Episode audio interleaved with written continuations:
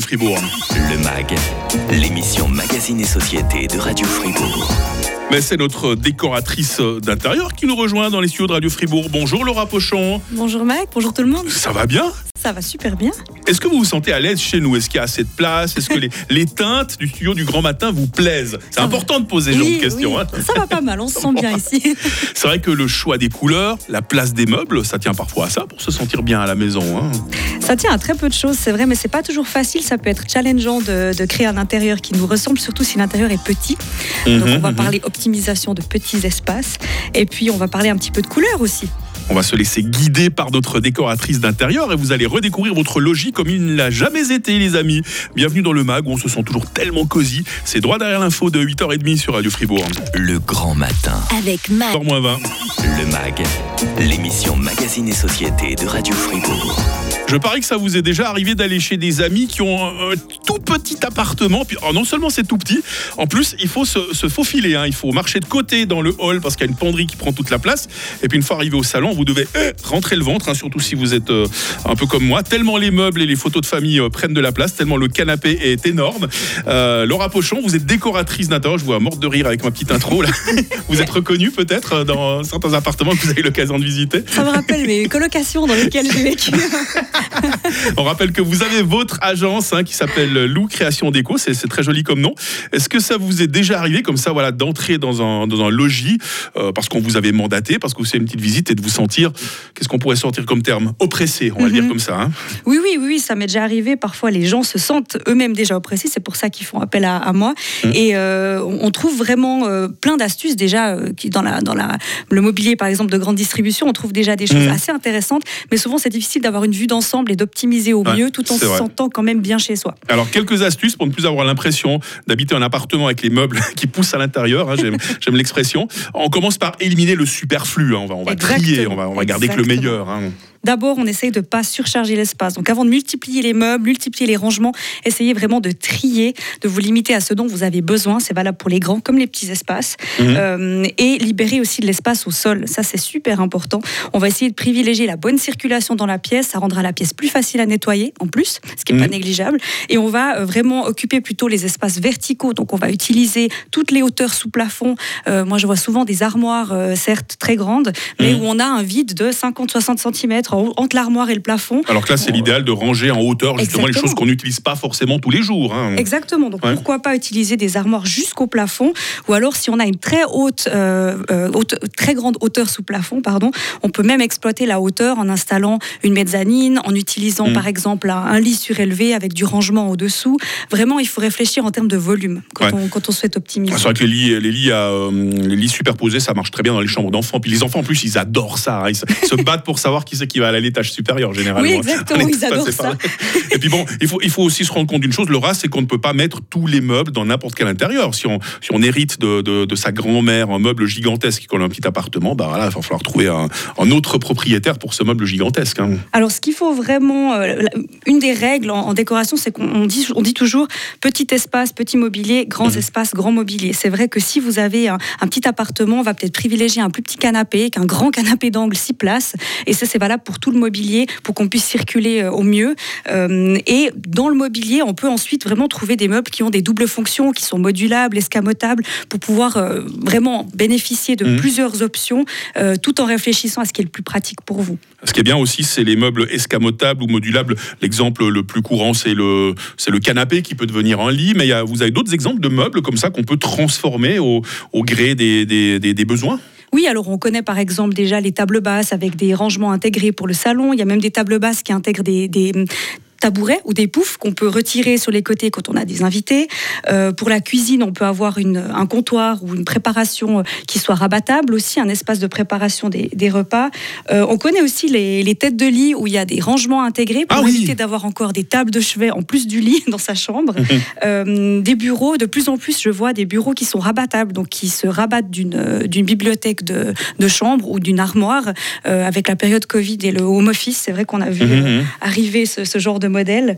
Euh, et ce qui reste souvent oublié, c'est vraiment d'aménager les espaces qui sont habituellement inutilisés. Par exemple, l'espace sous l'escalier, le Ah tour oui. d'une porte, l'espace au-dessus des toilettes. C'est vraiment des endroits, on n'y pense pas. Mhm. On peut vraiment créer du rangement euh, qui soit quand même visuellement esthétique, mais On peut même accrocher des petites étagères à des portes, par exemple, les choses auxquelles on ne pense pas forcément. Aussi, hein. exactement. Vous pouvez faire Mhm. un petit coin lecture très cosy sous un escalier, c'est super joli et, euh, et ça rendra l'espace d'autant plus, euh, l'atmosphère d'autant plus agréable. Et Je crois que le plus important, euh, Laura, c'est vraiment d'avoir un appartement qui nous ressemble et pas nous qui devons nous adapter à l'appartement. Raison pour laquelle, si on envisage de faire des travaux, il faut bien penser avant de faire les travaux euh, ce qu'on aimerait bien avoir chez soi. hein. Exactement, mais que vous construisiez, rénoviez ou que vous réaménagez un espace locatif, réfléchissez quand même toujours à moyen voire long terme comment vous vous allez évoluer dans cet appartement, histoire de d'avoir un- une, implication qui soit financière et, et pratique sur le long terme. Donc réfléchissez à comment l'espace va évoluer. Vous parliez des lits à étage,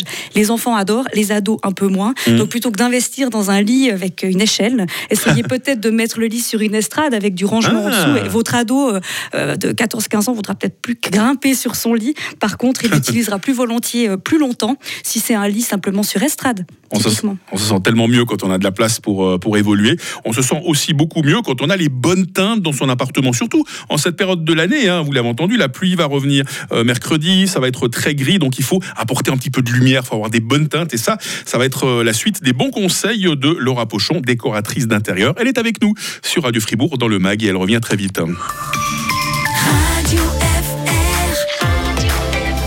Radio Fribourg. Radio Fribourg.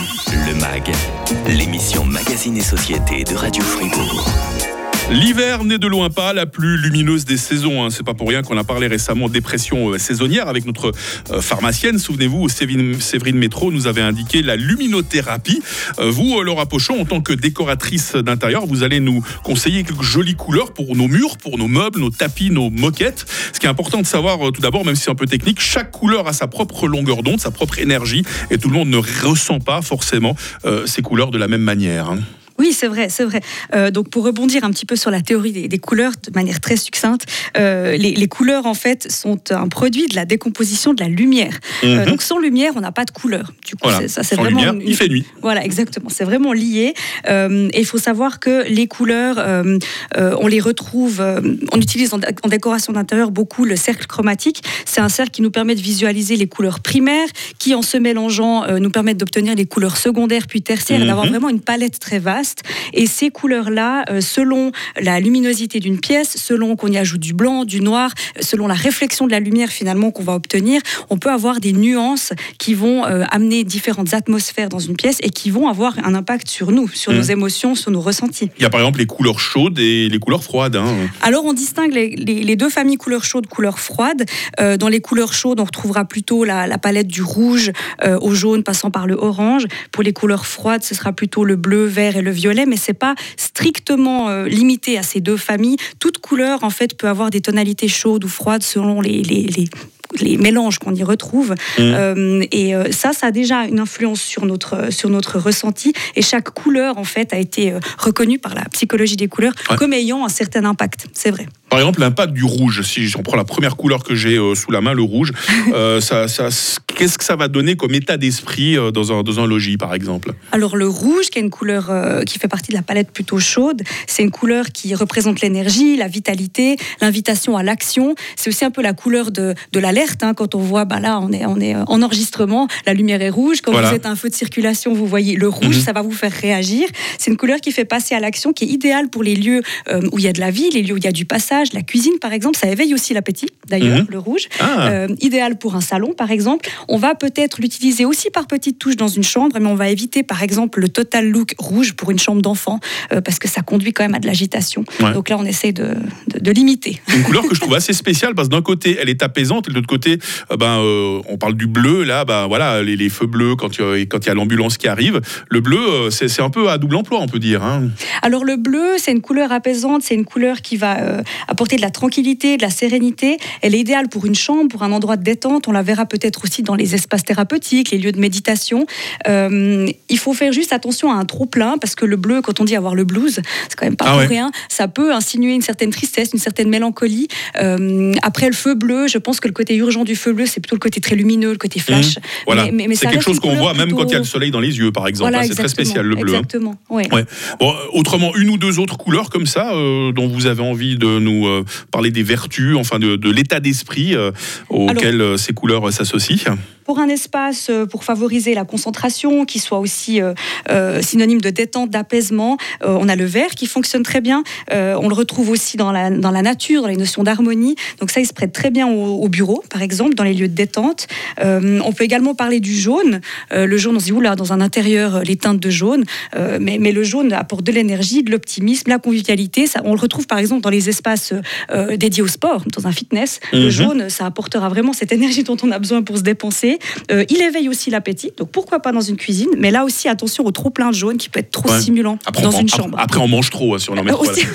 C'est pas le but. C'est pas le but de l'opération. hein.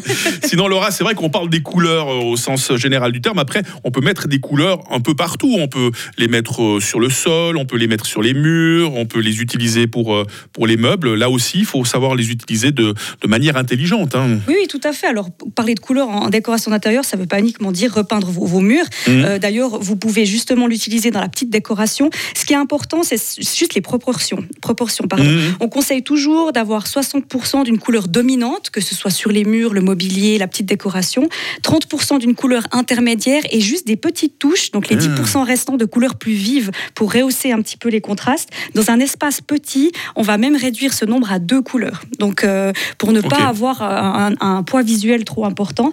Euh, dans tous les cas, quand vous appliquez de la couleur chez vous, posez-vous vraiment la question déjà de l'utilisation de l'espace. Est-ce que c'est un espace plutôt jour ou plutôt nuit, donc Ouais. plutôt action ou détente? Et posez-vous la question de votre propre personnalité finalement, de ce qui résonne pour vous. Et euh, vous trouverez au mieux la, la- la couleur adaptée. Et pour euh, davantage de, de conseils, pour trouver des bonnes harmonies d'ailleurs, parce que certaines couleurs s'harmonisent mieux que d'autres, Mhm. euh, là vous pouvez sans doute faire appel à quelqu'un qui pourra décrypter tout ça avec vous. Ouais, moi, je, je connais quelqu'un, elle s'appelle Laura Pochon, elle a sa propre entreprise de décoration d'intérieur. On peut vous retrouver un peu partout euh, sur les réseaux. On rappelle que votre nom de, de scène, hein, l'entreprise que vous avez montée s'appelle Lou Création Déco et c'est sous ce libellé qu'on vous retrouve sur les différents réseaux. hein. Vous êtes sur Instagram, sur Facebook. Exactement. Instagram et Facebook sur lou.création au pluriel.déco. Et sinon, il y a le site internet www.lou-décoration.ch. On peut vous contacter sans engagement et vous demander, par exemple, euh, envoyer des photos de son appartement et puis vous donner quelques conseils comme ça. C'est comme ça que ça marche? Alors, de toute façon, moi, je fais toujours une première visite. Et puis, si ensuite ça, ça, ça enchaîne sur un projet plus personnalisé, on peut tout faire. En soi, rien n'est impossible. J'aime bien dire que rien n'est impossible. Vous ne serez pas trop oppressé quand vous visiterez les appartements de nos auditeurs. Non, pas- non, alors je ne juge pas. Je ne suis Bon. pas là pour juger. Je suis là pour conseiller. Eh ben, vous, vous- vous serez obligé de revenir, euh, Laura. hein. Bah, avec plaisir. Toujours des bons conseils pour Merci. décorer son intérieur. Merci, un très très très belle journée à vous. Portez-vous bien. Euh, demain, dans le MAG, les vertus de la prime vert avec Emmanuel Rogan. Lui, c'est notre grand spécialiste des plantes médicinales. Il possède trois drogueries euh, dans la région. Là aussi, des, des- des bons conseils en rapport avec notre santé cette fois. L'info revient à 9h sur Radio Fribourg.